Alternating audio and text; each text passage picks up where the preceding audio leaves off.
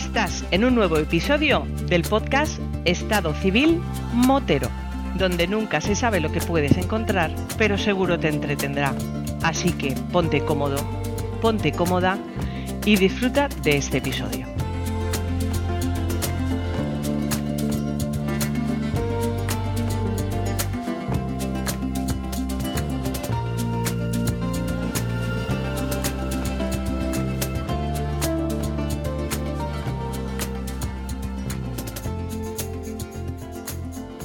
Pasa, chaval?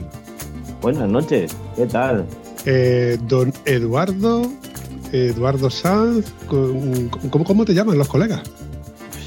Eh, Edu o el pulpo. También el pulpo. El pulpo, sí. Hay una historia detrás, así un poco de cuando era joven. Pero eh, eso me lo contarás más, más, más adelante, porque normalmente los podcasts de Estado Civil Motero no tienen guion, eh, pero sí que me gusta preguntar, ¿tú dónde te encuentras físicamente, Edu? Eh, en Archiniega, en un pueblecito de Álava, aquí cerquita de Bilbao. Coño. Ahí estoy, aquí estoy. Mola, tío. Bilbao, tío. Eso, eso a mí me pilla como a, no sé si son 1500 kilómetros, como quien dice, me pilla lejos, tío. Me pilla lejos. Pero bueno, eh, ¿tú consideras que eres motero, moterillo? ¿Empezaste con las bicicletas, con las Pum Minicross, los Vespinos? Me gustaría saber cuál es tu trayectoria motociclística.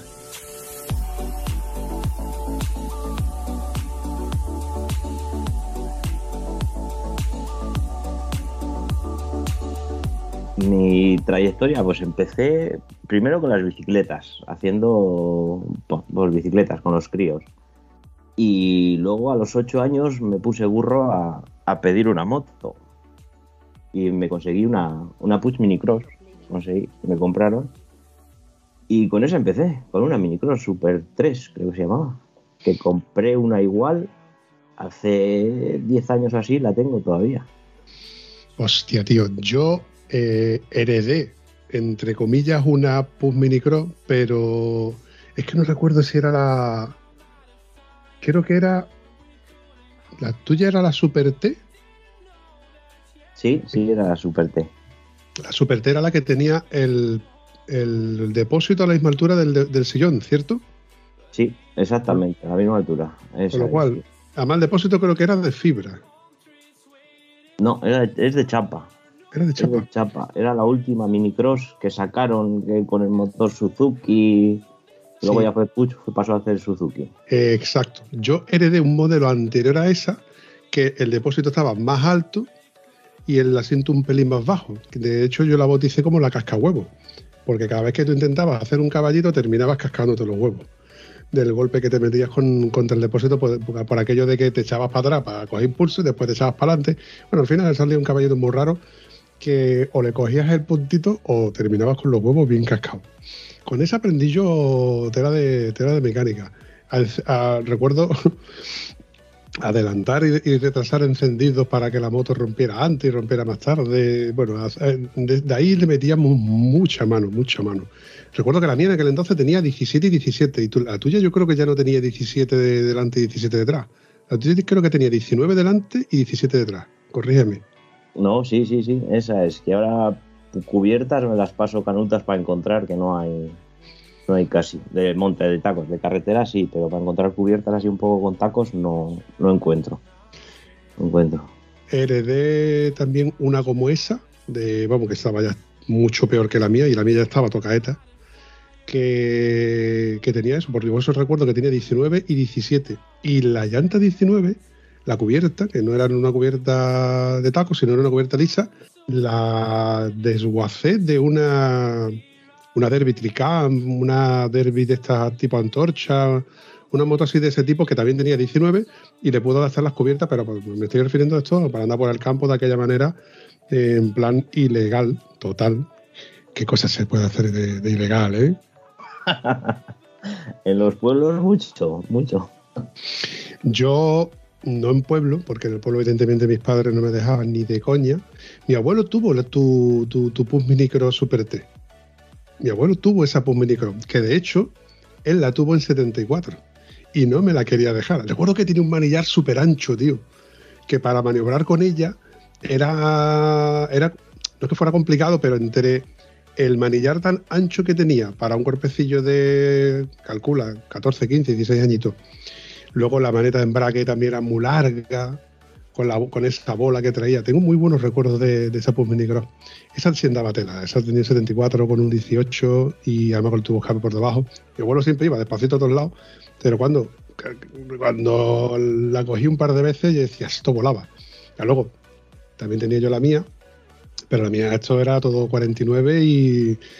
Hostia, en esa moto he gastado yo plato, pillo y cadena lo más grande. Con, la tontería de solo cambiar el plato, que es lo que estaba más dañado, y resulta de que al final era la cadena la que estaba destrozando los demás platos. ¿Qué dinero le he gastado yo en esas motillos?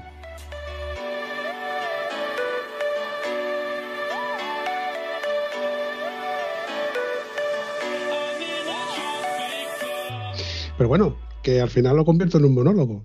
Mm, de la minicross, ¿a qué moto pasas? De la, de la minicross me la vendieron mis padres pensando yo que, digo, va, me venden la moto, me comprarán otra. No, no hubo más. Y le cogí a mi padre, la, tenía una Gas Gas 300 de trial y de la minicross pasé una Gas Gas 300 de trial. La estuve usando unos cuantos años hasta que con 17 me compré un XT 600 la 2KF, la de arranca pedal, la vieja, que me ha hecho llorar tela, para arrancar esa moto con 17 años. Pero bueno, contento, muy, muy contento, todavía la conservo. Lleva un montón de años conmigo y todavía la conservo y no creo que la, que la venda, la tengo medio restaurada y estoy muy contento con ella.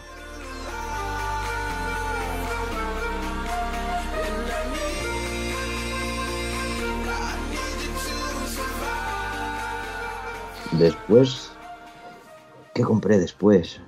Pues ZXR 7,5 Stinger. Me pasé un poco ahí a, la carretera. Después una Yamaha ESU. Después, ¿qué me he tenido? Una Suzuki 7,5. He tenido unas cuantas. He tenido unas cuantas. Ahora tengo una Varadero, la Varadero y entre medias he tenido alguna otra de monte también, alguna gas gas y ahora la que más más uso es una KTM 300 que es con la que corro alguna carrerilla y, más me divierto con ella, claro. Oye, cuando me has empezado a hablar de las GSX-R y otra R y hasta la Varadero, digo, te desvinculas totalmente del campo para pasar a. que vamos, que no fue un escarceo, porque ya te tuviste tres motos de carretera. Digo, esto ya es una cosa seria, ¿no? Los viajes, el salir con los colegas, el, el darte tus paseitos, que ya no es solamente un dominguito, sino hacer sábados y domingos ya esto mola más, pero coño, ¿no? que, vuelves otra vez al campo, que el campo te llamaba, ¿no? Sí, el campo me llamaba mucho porque en el 2004 intenté competir en el campo otra vez, pero no tenía la adaptación que tengo ahora en la moto y no se me daba bien y me pasé a... Estuve corriendo Supermota, estuve corriendo creo que fueron cuatro años, el campeonato vasco de Supermota. Mm, me compré una CRF 450 aquello sí que yo creo que de las motos que he tenido, la que más me ha causado impresión de andar fue esa. Tengo una curiosidad, porque volvemos otra vez al País Vasco. Tiene que ser complicado correr en circuito a la intemperie, o sea, en abierto, en un sitio donde normalmente tenéis una climatología adversa. Me vengo yo a referir que yo aquí en el sur, que estoy acostumbrado a ver el sol todos los días, raro es el día que no veo el sol, en comparación con vosotros, que también doy por hecho que igual me estoy metiendo mal la pata, ¿eh? que siempre hablo con un poquito de desconocimiento. Pero tengo amigos en el País Vasco, eh, que de aquí le mandamos un saludo a nuestro amigo John y a nuestro amigo Ander, que claro, cada vez que hablo con ellos, pues yo aquí llevamos ya una semana lloviendo. Pues aquí el sol lo hemos visto un rato, un día del martes y fue un rato que salimos no sé cuánto. Pero luego todo lo demás, todo el tiempo, estáis con una climatología bastante complicada para, para tumbar, que es, a lo que vengo a referirme. Yo te imagino a ti haciendo supermotar en el circuito y fácil no es. Yo soy un poco, un poco raro para eso, porque me encanta cuando el circuito estaba delicado, que patinaba, que tenía un poquitín de aguilla por encima y patinaba, me encanta. Igual que cuando corro en el monte, cuando está que patina me encanta, disfruto mucho más, no sé si es porque me concentro más y consigo llegar a otro nivel y disfruto más, me gusta, me gusta, cuando está la cosa delicada.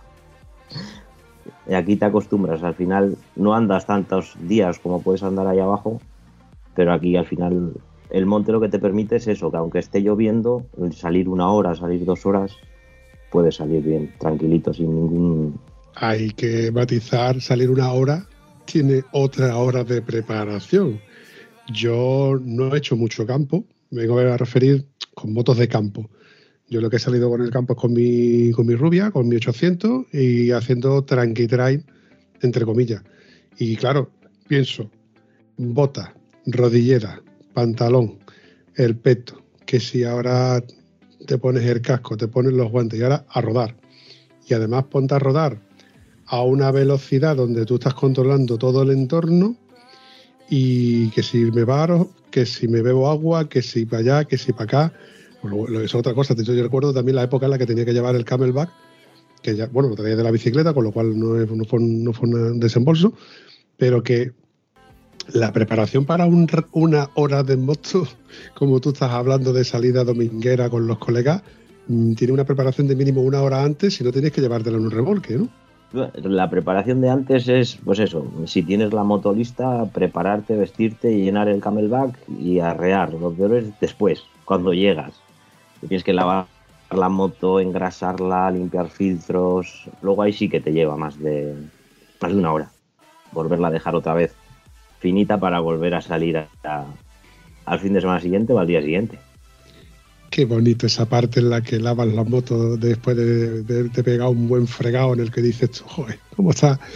Y ahora tengo que engrasarla y poder darle las violetas y ahora ver el alquiler de transmisión, que, que hay también que engrasarlo, porque esa parte, los que salimos más en carretera, mm, no estamos habituados a que cada vez que tú sales de, en moto y vuelves con ella del campo, a lavar la moto y ahora conciencia prepararla para la siguiente salida y a la misma vez testear que si suspensiones, lo, típico, los retenes de horquilla, eh, las horcuras en los bujes de dirección, los, los de la rueda.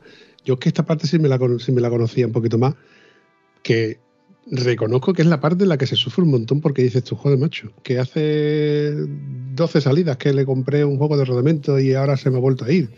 Y que, pero tío, lo que mola, pegar saltitos por el campo, pasarle a los colegas, justamente en ese momento en el que le salpicas con el charco en toda la puñetera cara. Mola, ¿eh?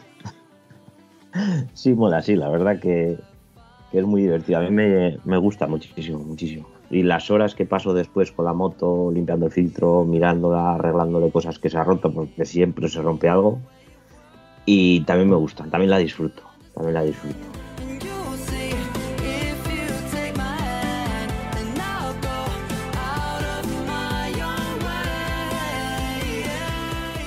Lo que mejor me gusta es lavarla, pero pero bueno, el meter horitas con ella y arreglándola y poniéndola y quitando y poniendo, me gusta, me gusta mucho.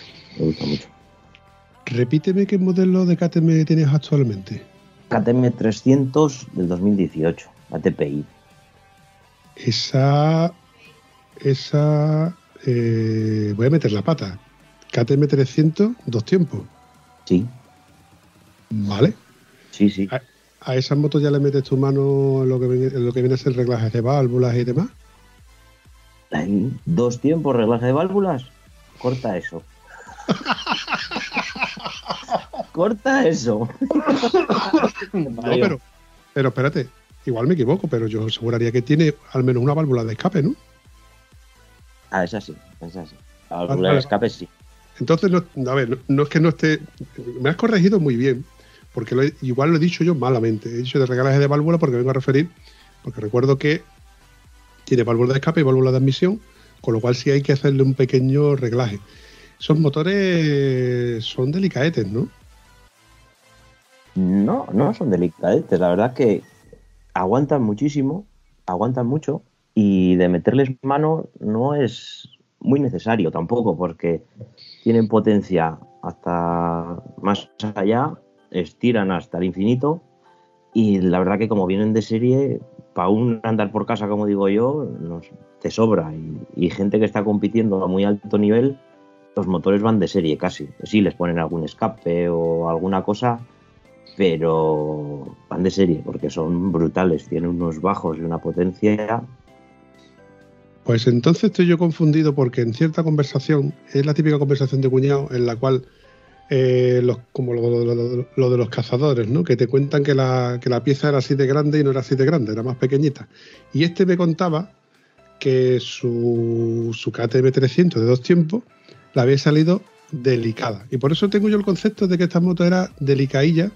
Me iba a referir de que había que hacerle su, su mantenimiento. Igual, igual, es la mala fama que se le da a una moto en malas manos. Porque si a una moto tú, tú coges tu manual y te dice, mira, que los aceites hay que cambiárselos cada tres depósitos, porque las vuestras no van por cuenta kilómetros, tienen, o van por depósito o van por horas, ¿no? Creo que, creo que llevan un contador de horas, ¿no?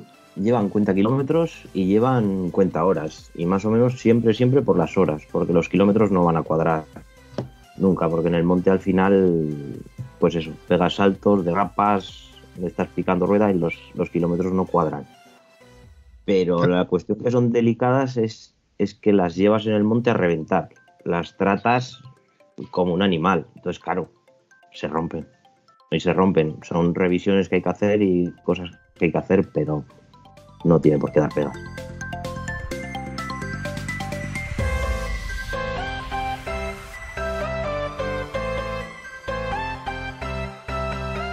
Yo estoy seguro de que tú sabes que cuando sales al campo que se te puede no averiar, pero se te, puede dar, te puede toser de que vas en baja después de ir mucho tiempo porque está engrasando bujía, de haber andado siempre a bajas revoluciones, cuando a lo mejor lo que te pide es llevarla alegre. Entonces, a lo que vengo a referirme, tú conoces tu moto ya, con lo cual sabes más o menos por, de qué picojea. Y en comparación con, con los colegas con los que tú sales seguramente del campo, ¿tú seguirías teniendo KTM o cambiarías, por ejemplo, a Yamaha? Para lo que yo hago, Yamaha no tiene una moto, sí tiene alguna moto específica, pero no es al nivel que está ni KTM, ni Husqvarna, ni Gas Gas, ni Serco, ni todas esas. Yamaha es más al motocross, Yamaha es motocross o Honda, por ejemplo, también. Honda no tiene nada específico para el enduro extremo que me gusta a mí a mí me gusta más el enduro extremo, no el enduro de darte un pase por el monte. A mí me gusta complicarme la vida. Hijo puta. si soy yo y te estoy imaginando metido por barrizala y metido por trialera y me están doliendo los riñones cabeza. Me están doliendo los riñones porque, no, yo padezco de ciertas negligencias que no me puedo permitir y cada vez que yo me meto por un general que digo, pues por aquí subo y si no puedo dar la vuelta, pues con lo cual la maqueta no puedo seguir ni recta para arriba. Y cuando se te cae y dices tú, ay, ahora tengo yo que levantarle, cómo pesa la gorda después de media jornada de pegando saltitos. Eh, hostia, esa, esa, era otra parte en la que yo decía, tengo que ir al gimnasio. He hecho un puto fofo. Que después de un rato que ya llevaba yo la visera levantada, que yo decía, a ver si me paro para quitarme dos capas que llevo por debajo porque vas de, como vas despacito, no vas refrigerando bien, vas todo el rato en tensión, controlando equilibrio, mm, la piedra, la, raíz que se me ha cruzado, y al cabo de un rato estás sudando, tío. Es increíble el, desgaste físico y, de, calórico que, se hace cuando, cuando se sale a hacer enduro. Ojo que yo no he hecho enduro. Yo lo que he hecho era trail, a ir sencillo, cómodo. Lo que pasa es que me metía con una, una partida de mamones, que no tienen otro nombre, que estos, se eh, son unos chicos que se llaman los chicos del CTA, del Club Trail de Andalucía, donde, claro, tú te metes con una. En el grupo tú mismo te encontrabas una GS 1200, que una XT ya con arranque eléctrico, que una Dominator, que luego te encontrabas una KTM Six Day. ¿Eh? Y claro, el tío de la KTM 6 Day junto con el de la Teneré 660, que era un poquito más ligerita, ya también preparada con buenas cubiertas de taco, tú lo veías, pum, pum, pum, pum, que sube para arriba y dices tú, de la que te voy yo. Que no hay huevo, suéltame el cubata. cabeza. y a coger carrera y aquello empezaba a escarbar chino para atrás, que al final te quedabas enterrado en medio de la cuesta y tenían que venir los colegas a echarte una mano y a sacar tus 200 kilos, que se multiplicaba por dos. Estas son las cosas graciosas que luego te cuentas cuando te estás tomando ya tu cafelito, te estás tomando ya tu cervecita de vuelta. Eh, ¿qué te pasó, mamón? Que te quedaste enterrado, que no sé qué, no sé cuánto. no hace falta darle tanto gas, que no sé qué. La verdad es que se aprende también de, de, esos atolladeros en los que te metes, ¿no? De esas roderas en las que dices tú, ¿y ahora cómo salgo? Esas roderas guapas subiendo hacia de arriba, ¿eh? cuesta arriba, en un sitio donde hay mucha arenilla suelta, por lo menos aquí en el sur, ¿no? Y te quedas enterrado que dices tú, es que para adelante no va, para atrás es para coger impulso, pero para adelante. Y además que te has metido en medio de la rodera, que la rodera además por donde ha pasado el agua, y yo, se sufre, ¿eh? Se sufre. Yo lo estoy reviviendo y lo estoy pasando mal.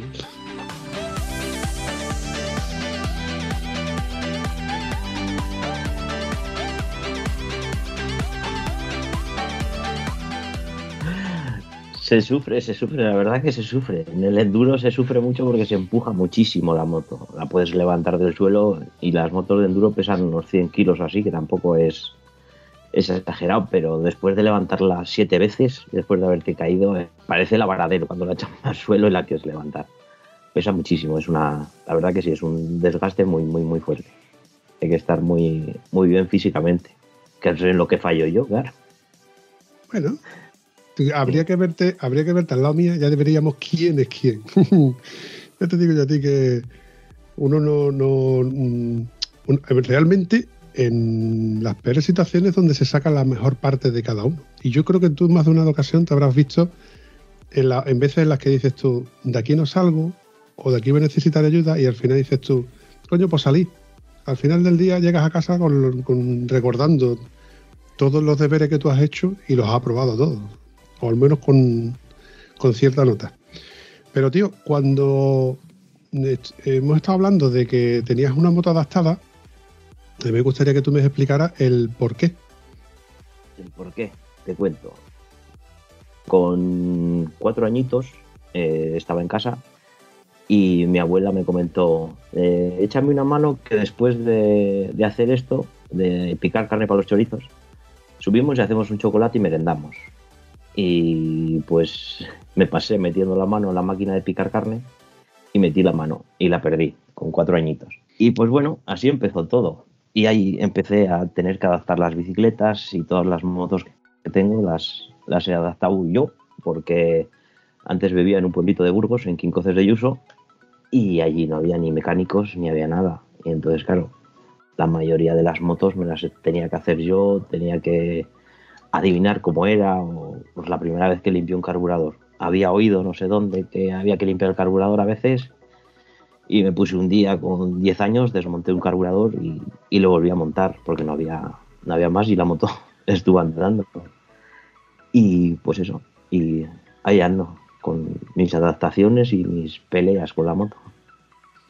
Eh, a ver, Eduardo, como yo sí que evidentemente físicamente sí he visto la fotografía en la cual te veo en la moto conduciéndola. No te he visto físicamente pasar con la moto como si he visto en algún vídeo de, de tu cuenta de Instagram. Pero claro, tío, yo no sabía que eran, o sea, que desde los cuatro años estás así. Para mí no pensé que era un accidente que, habías tenido eh, recientemente, entre comillas. ¿Qué, mano es la que te falta? La izquierda, me falta la izquierda. Era zurdo, era zurdo y metí la mano izquierda. Para bien o para mal, metiste la mano izquierda, porque las motos normalmente tienen el acelerador en la mano derecha, con lo cual, si hubiese sido al revés, la adaptación ya creo que hubiera sido ya de por sí un pelín más complicada. Pero es que aún así, a mí me sigue sin entrar en cabeza cómo se puede conducir una moto con una sola mano, porque la otra no tiene el mismo agarre, el mismo tacto, la misma sujeción que la mano derecha, que, que en mi caso con la que yo estoy acelerando y frenando. Con la izquierda, que es con la que tú tienes el embrague, deduzco que tú tienes dos embragues. he tenido hasta hace poco, porque ahora han sacado un, embrague nuevo, pero hasta hace poco tenía en la mano derecha el gas, el freno delantero y el embrague y lo manejaba todo a la vez. Y en las trialeras que tienes que andar con, con las tres cosas a la vez, porque al final frenas, embragas, desembragas, aceleras. Y ahora no, ahora ya, ya tengo un embrague que es un reclus que lo que hace es embragarte la moto sola, como si fuera una scooter. Tienes marchas, puedes tirar de embrague, pero es como si tendrías una scooter, exportas gas y la moto se queda embragada. Y con eso pues consigo el mejor. Y el brazo izquierdo tengo como sería, tengo un, soporte más alto para ir yo derecho y apoyo el codo sobre ese soporte y por encima me paso un cuero que es con el que me agarro. Y el único problema, porque agarrarme me agarro muy fuerte, el único problema es que es como si tú irías apoyado en un codo, irías amarrado. Entonces la movilidad que tengo encima de la moto es muy, muy limitada. Y las zonas complicadas, que es mover mucho el cuerpo mover mucho la moto, las trialeras se me complica, pero bueno, si no subo a la primera, la segunda y si no la tercera.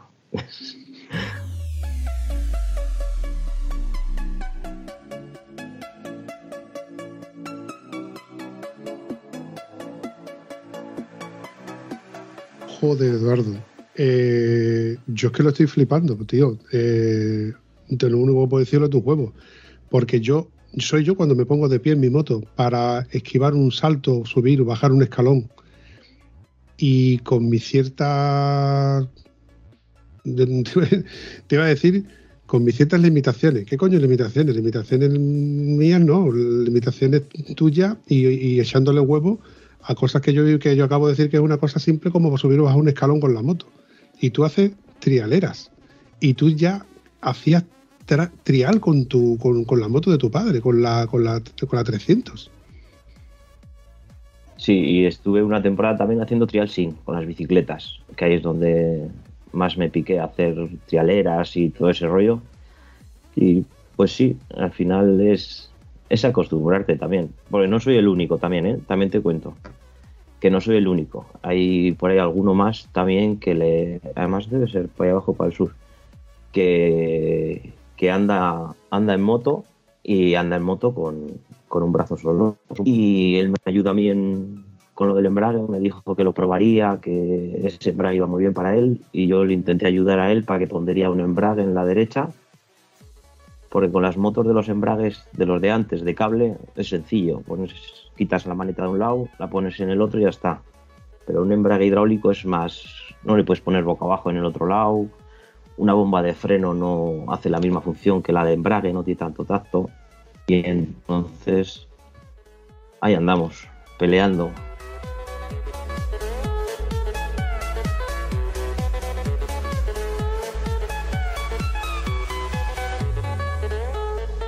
Oye, Eduardo, cuando me has comentado de que, de, que corres en moto, doy por hecho de que el, típico pique sano con, con, los colegas, de hacer alguna carrera y tal, ¿Tú has llegado a correr en moto, o sea, oficialmente vengo a referir, de, apuntarte en una carrera y correr? Eh, correr he corrido el campeonato vasco de supermota. En el, lo corrí cuatro años seguidos, 2004, no, 2003, 2004, 2005 y, y en el 2005 quedé tercero en el campeonato vasco de, de supermotar. Estuve estuve ahí peleando todas las carreras y conseguí por puntos. La verdad que en la clasificación de cada carrera no he quedado muy adelante, pero por puntos conseguí conseguir quedar tercero en el campeonato. No queda muy adelante, dice. Pues habría, que ver eh, un, mano a mano, entre comillas, los de mano a mano, tú y yo, yo y tú, a ver quién, llega antes. Me cago en todo, mula. La verdad que tienes tú, la verdad que tú tienes WhatsApp también como para decir que no tengo. Macho, quedar, ya, ya no solamente quedar, ya, lo que tú haces es de, correr con, a ver, volvamos al, tema de, por qué te dicen el pulpo, ¿no? Porque, porque tienes mano para poder manejar la moto. No voy a hacer tampoco una connotación graciosa que luego me tachas de, de simpático. Pero, tío, llegar a un, un puesto de podium, eso mola eso mola tela y más evidentemente las condiciones en las que tú corres. Y bueno, mm, doy por hecho de que tú tendrás a un mecánico o tendrás algún tipo de sponsor o algo, ¿no? No, no tengo nada, todo sale de mi bolsillo y lo poco que puedo ir ahorrando me lo puedo ir gastando. Y si alguno se anima y me quiere hacer una ayudita, pues encantado, porque la verdad que, cuesta, cuesta mucho, cuesta mucho dinero y, cuesta correr carreras. No puedo correr todas las que me gustaría, me gustaría correr, volver a correr un campeonato entero, pues bien sea del Vasco, de Castilla y León o de lo que sería. Y claro, no, no se puede, no se puede.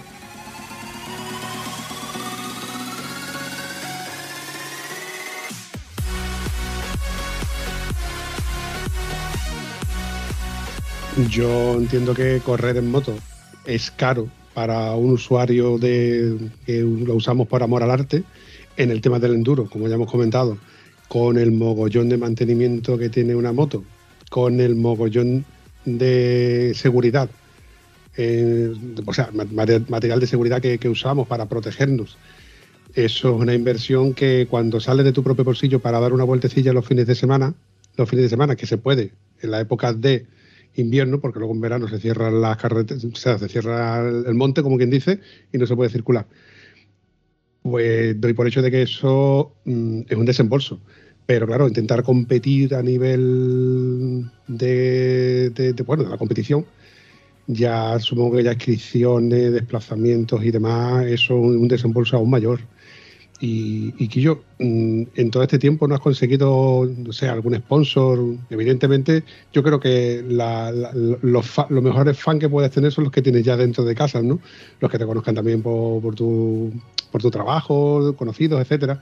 Pero luego las ayudas económicas de. No has recibido ayudas económicas de, por ejemplo, ayuntamientos o de, o de yo qué sé, del bar de la esquina, la charcutería, la ferretería, no sé, por poner un ejemplo.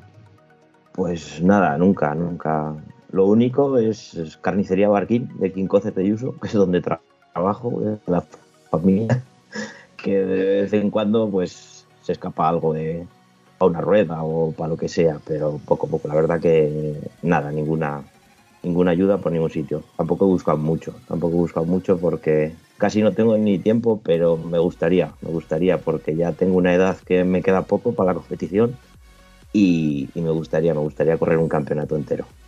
Mm. Coño, pues yo desde aquí, por, bueno, como mi pequeña aportación, darte voz y, visibilidad en, los medios de comunicación y de las redes sociales que estén en, mi disponibilidad, para, coño, por lo menos darte a conocer y quien esté interesado que se ponga en contacto con Eduardo Sanz a través de cualquiera de las redes sociales y que, coño, que te echen un cable, tío, que a lo mejor resulta de que una rueda de menos de tu bolsillo da para un depósito o dos de gasolina y un kit de arrastre y cosas así, tío. O sea que toda ayudita que se te pueda dar, yo estoy seguro de que será muy bien recibida. Sí, la verdad que sí, cualquier ayuda de cubiertas, pues eso, plásticos que se rompen o mil cosas que, o en la inscripción de carreras, al final correr una carrera es, es un desembolso importante. La última que he corrido en Hispania, pues entre hoteles, viajes, ruedas, pastillas, inscripciones y todo, son casi 700 euros, que para un fin de semana es mucho dinero, mucho dinero. Está claro de que hay mucha afición y que, ganas no te faltan. Y que, bueno, evidentemente como esto es un, es un, audio, nadie va, nadie va a poder ver, verte, eh, a no ser que vaya a verte a las carreras y ver esa sonrisa que tienes de oreja a oreja comentándome eh, todo, todo esto y, bueno, la afición que lleva todo esto detrás tuya.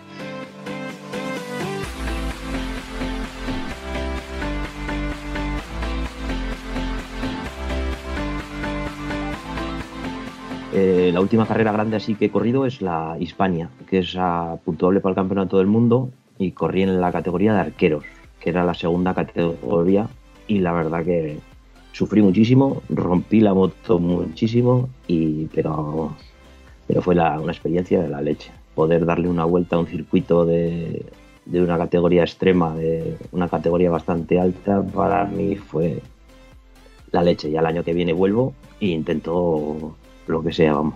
Estoy intentándolo con todo. Oye, Eduardo, eh, porque que claro, vuelvo otra vez al, tema de los cuatro añitos, tío. Con cuatro añitos te pasa esto y empiezas a, bueno, evidentemente a, hacer tu vida lo más normal posible, pero con, bueno, con esta minusvalía. Y, sigue siendo, o sea, ya, eras motero desde el principio. Cuando, cuando hablo muchas veces sobre el, estado civil motero, vengo a referir a la cantidad de, estados civiles moteros que existen, ¿no? Porque está el que la coge por los fines de semana, está el que la coge para ir a comprar el pan, el que la coge para viajar, el que la coge para hacer enduro el que la coge para, para andar solamente por ciudad, el repartido de pizza, que a veces motero por, por obligación. En tu caso, pues por afición, evidentemente, porque desde muy pequeño estabas andando ya en moto. Pero, ¿y cuando llega tu pareja a tu vida? Mi pareja le encantan las motos y nos conocimos gracias a las motos y, me ayuda mucho, me ayuda mucho. La verdad que cuando le digo, ¿qué te parece si me apunto esta carrera? Me dice, de cabeza, a por ella. No me dice, ¿tú estás loco? ¿Qué vas a hacer? No, no, no, todo lo contrario. Ahí en casa tengo muchísimo, muchísimo apoyo. Me apoyan en todo les digo, oye, que es que se ha roto y tengo que gastar no sé qué, venga, dale, para poder seguir andando. Y al final, luego que quiero cambiar de moto y me dicen, pues bueno, si me ahorras el dinero, pues dale. casa tengo mucho, tengo mucho apoyo, mucho, mucho. La verdad que si no me puedo quejar, para nada, todo lo contrario. Todo lo contrario, ya está en la carrera, ahí la primera y animando y los hijos que tengo, que tengo dos hijos, y están ahí todos dándole caña.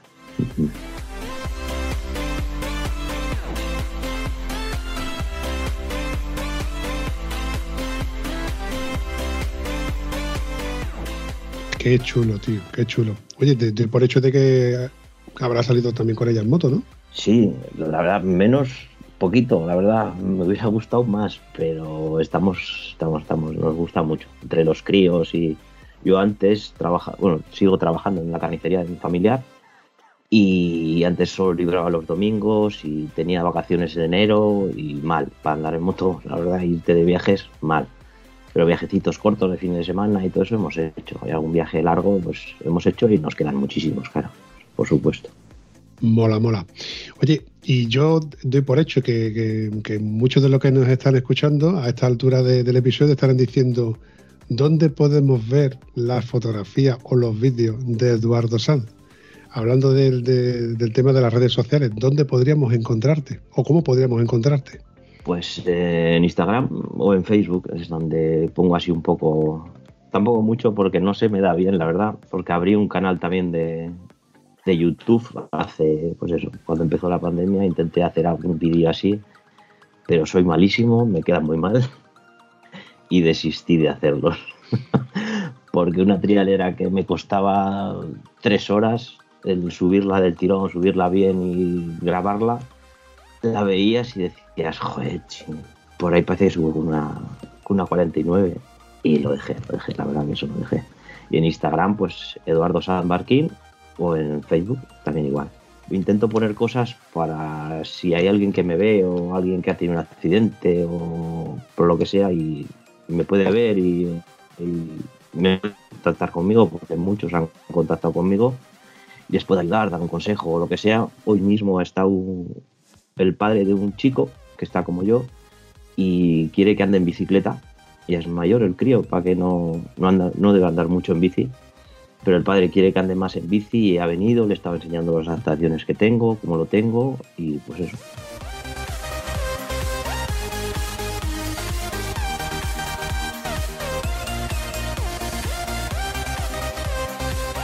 me quedas en palabras durante un ratito. Eh,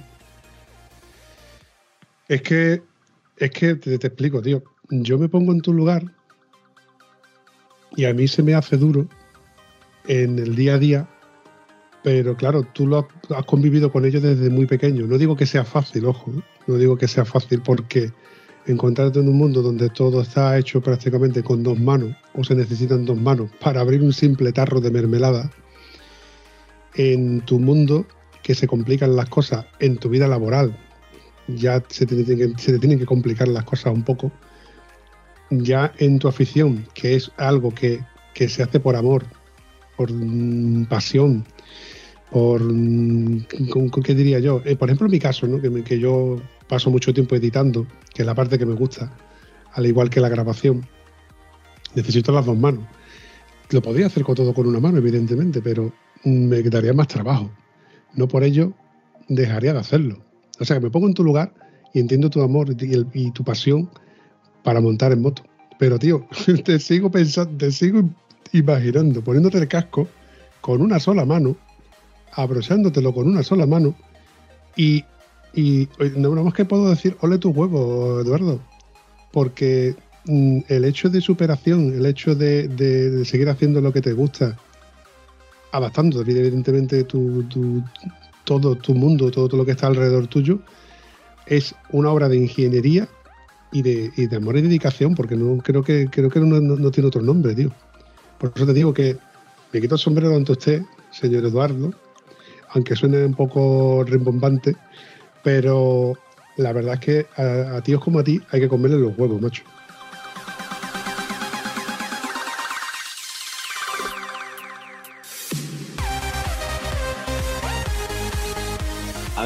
Final el secreto es la paciencia. Yo soy súper paciente y si no me sale la primera, me saldrá la segunda. Y si no me sale este año, me sale el año que viene. Eso alguna vez he llorado, porque muchas veces te frustras y... Pero bueno, eso es el caer y volver a levantarte y, volver a seguir y volver a intentarlo y seguir intentándolo y seguir y seguir y seguir, no tiene más. Y intentarlo, si así no subo, pues o al revés. Y si no, alguna moto he vendido porque he sido incapaz de adaptarla para mí. O sea, una KTM que compré de Supermotar, la intenté adaptar y, bueno, mi hermano que estuvo un rato ayudándome, se partía la caja porque teníamos encima de la mesa, teníamos siete bombas de freno, dos bombas de embrague, un montón de cosas y no conseguíamos que el embrague iría bien en la derecha la tuve que vender. Pero al de unos meses volví a comprar otra moto porque se me había ocurrido una idea por el camino y darle vueltas y paciencia. No es más nada más que paciencia e intentarlo. Más tranquilo, más despacio, más rápido, por la derecha, por la izquierda, pero al final consigues muchas cosas con la paciencia.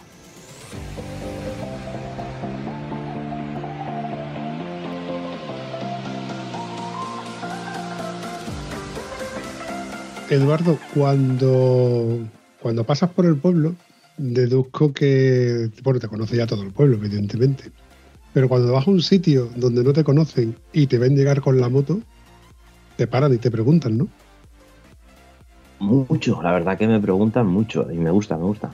Y por el pueblo ya es, pues eso, es por aquí, por la zona del valle y todos lados por donde vivo, pues me conocen bastante para bien y para mal, porque cuando tuve la XT, eh, cuando cumplí 18 20 años, cuando las concentraciones de motos, aquello era una locura, se podía hacer de todo y yo hacía unos caballitos kilométricos de largos y, y de aquello y preguntas a cualquiera y te dicen, joder, el de la XT, el de la XT, el de los caballitos de la XT, hacía caballitos kilométricos. Y sí, sí, por aquí me conocen muchísima gente y me preguntan y me paran y está bien. Eduardo, la cara de golfo que se te ha puesto cuando has dicho haciendo caballito con la XT. Esa parte no la ve nadie nada más que yo. Pero lo orgulloso que te has encontrado a ti mismo diciendo que estabas haciendo caballitos kilométricos con la XT. Habría que verte, habría que verte delante de la benemérita.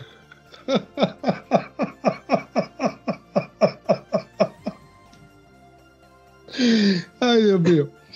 No he podido más que recordar a, mi buen amigo John, el, golfo de, mi buen amigo John, que es otro de, bueno, de estos vascos graciosos y simpáticos, por no decir otro nombre, porque no me gusta tampoco los adjetivos calificativos. Pero mola, tío, mola, eh, eh, mola verte esa sonrisa, tío, con la que tú lo has dicho, porque estoy seguro de que tú lo disfrutaste un montón, sobre todo por el asombro de viejas y viejos de la zona.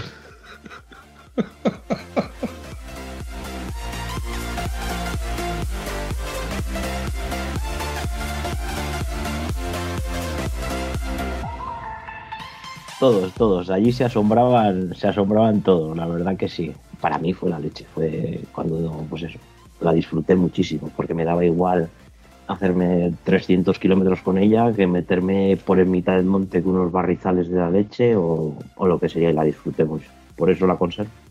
Por eso la conservo. Oye, ¿y tus críos han heredado la afición? Pues la mayor anda en moto, anda sin más, pero el pequeño ha sacado toda la vena, la ha sacado entera, me vuelve loco. Tiene seis añitos y, y vamos a andar en moto, y vamos a andar en moto, y, y, vamos a andar en moto, y está así todos los días. Ahora que están de vacaciones, yo me voy contigo a trabajar y vamos a dar una vuelta en moto. Y entonces que ya la cantera va pisando fuerte. De aquí a nada te está pidiendo su propia moto. Eh, ya la tienen. La, su moto ya la tienen. Tiene el, la mayor le compré una Piwi cuando tenía siete añitos o ocho. Ya tenía su Yamajita Piwi y estuvo andando con ella. Al principio bien. Y ahora ha venido el pequeño y ya, vamos, la Piwi en cuatro días se le queda pequeña porque ya la lleva a fondo, pega unos saltos, llega a tres metros de largo. Es un renacuajo encima, una moto encima, es una moto que pesa, que es pesadita. Pues viene, viene la cantera pegando fuerte. Vamos a hacer una cosa, Eduardo. Yo te voy a estar siguiendo por las redes porque me molará ver, verte a ti y ver a los críos la, cómo van evolucionando, porque estas cosas molan, tío. Así que de vez en cuando te invito a que no dejes de, publicar fotitos y vídeos y cosillas que sigas haciendo porque estas cosas ya nos llama la curiosidad, evidentemente. Hay que reconocer que también es el morbo de ver un tío al que le falta una mano hacer cosas que otros, muchos, quisieran poder hacer, pero porque le faltan los huevos que tú tienes. Las cosas hay que decirlas como son.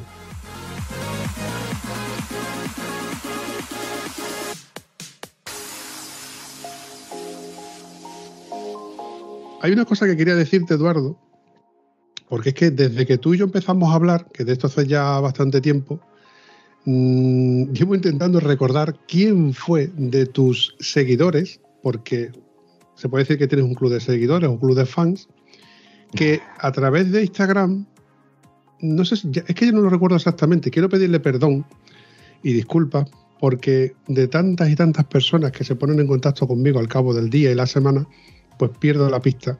Pero alguien me dijo, Vampi, debes de mirar el Instagram de este hombre. Y me mandó el enlace tuyo. Entonces, a, través de ahí, yo pensé, pero, vale, un tío montado en una moto de enduro. Es lo único que yo pensé. Digo, igual corre el de acá o cualquier historia. Le di dos clics hacia atrás entre las fotografías que tú tenías y ya fue cuando vi la adaptación de la moto. Y fue cuando me puse en contacto contigo, evidentemente. Claro, ya conforme fue pasando el tiempo, hemos seguido hablando no hemos estado coincidiendo con el tema de, lo, de, cuadrar fechas y demás, porque la verdad es que tampoco me da la vida para todo lo que me quisiera yo hacer.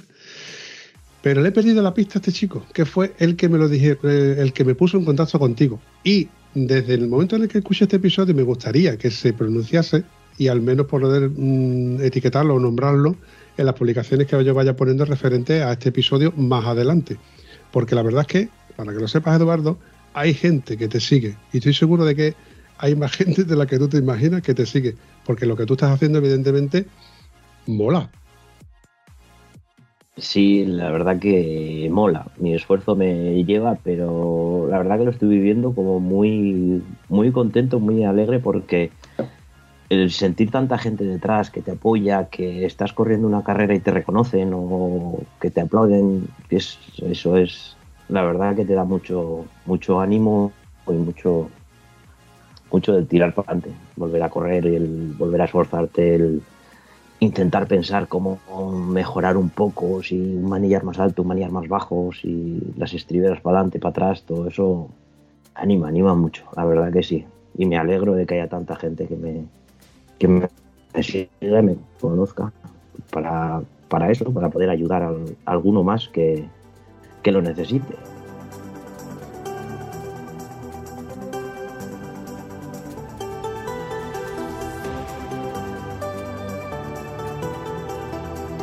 Eh, por mi parte, te digo, estaremos pendientes de, tus andaduras, porque me imagino cualquier cosa de, tu cabeza, de, se tiene que salir mil ideas y mil historias que me gustaría seguirte.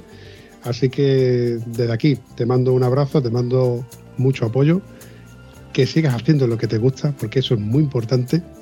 Y nada, tronco, te vemos, te seguimos viendo por las redes. Muy bien, pues encantado de haber charlado contigo. La verdad que ha sido muy, muy ameno, muy divertido. Me he pasado bien. y nada. se, pues, se dice, nada. se dice, qué bien mal ha pasado. Qué bien mal ha pasado. Pero te das cuenta que al principio me decías tú que estaba yo nervioso, que estaba. Y, y siempre os digo lo mismo. Nervioso, ¿por qué? Si esto al fin y al cabo es un rato de conversación en la cual yo no dejo de sorprenderme y de asombrarme sobre cosas que hacéis vosotros, que evidentemente son mil o un millón de veces mejor y más flipante que las que puedo hacer cualquier otro, incluido yo, evidentemente. Yo soy un moterio endeble, como diría mi buen amigo Antonio. Eduardo, lo dicho, mucha suerte y nos vemos. Muy bien, hasta luego.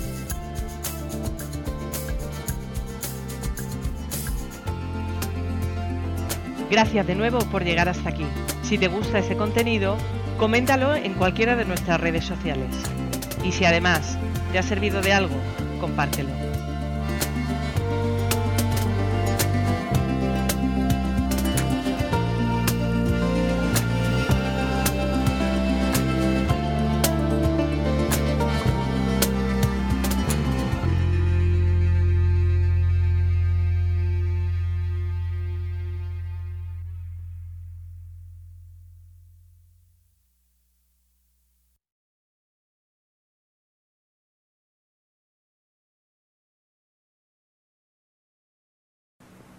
No se vayan todavía, una y más.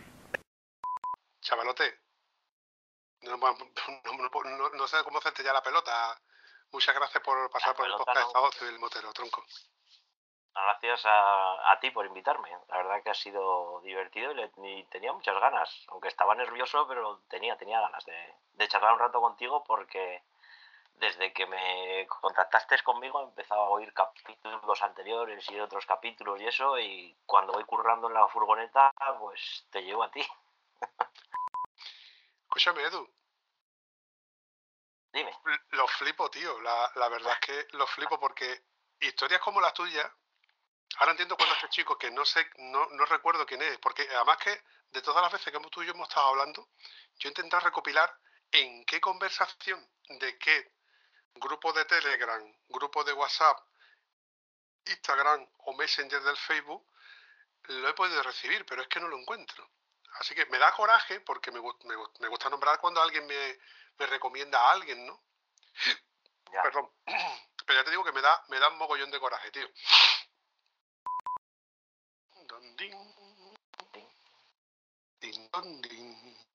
Tienes que darle permiso a la cámara. A ver si ayer funcionó. Ahora. Qué oscuro se te ve, Guillo. ¿eh? No, yo ni me veo. Hoy te veo de una jarta de oscuro. Bueno, todo, lo veo todo en negro.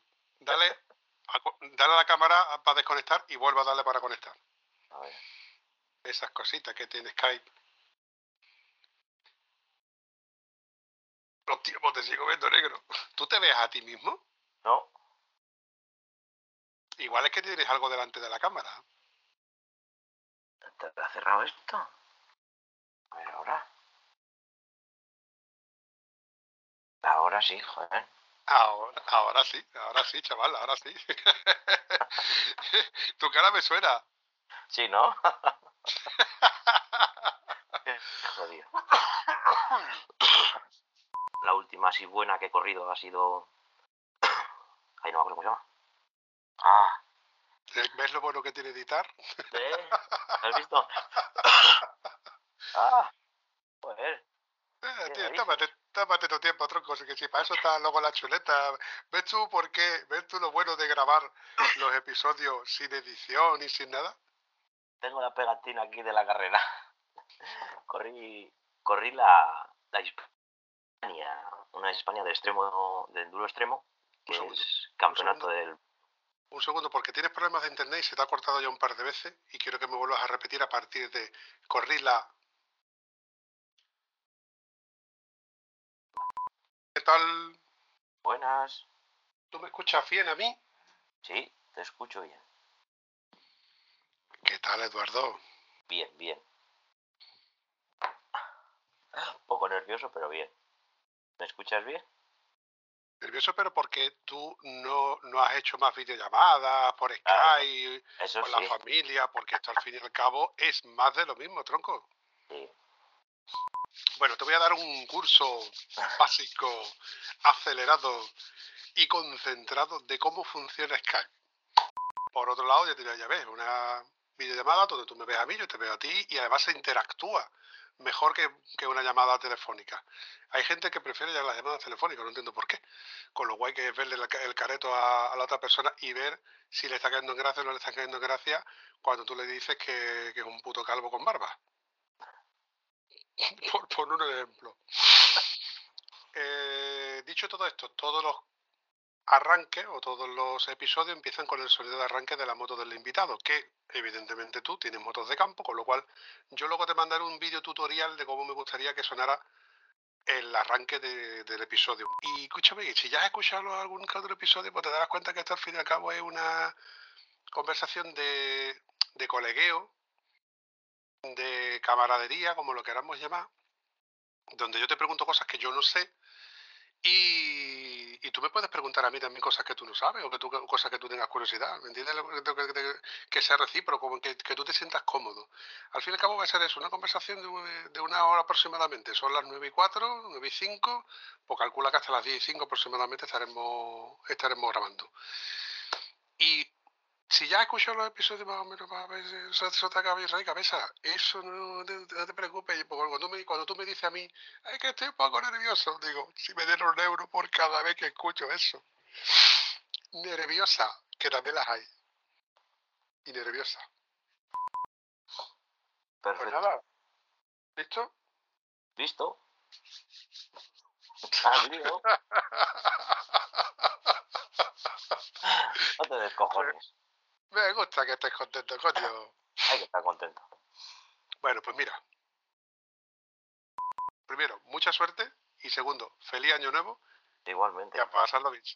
A pasarlo Vale. bien, chavalote. Muchas gracias. Venga. Hasta luego. luego. Agur. Lo flipo, que es la parte que me, que me gusta de todo esto, tío. Que me quedo flipando. Edu, Muy bien. nos vemos, chavalote. Agur. Venga, agur. Es, to- eso es to- eso es todo, amigos.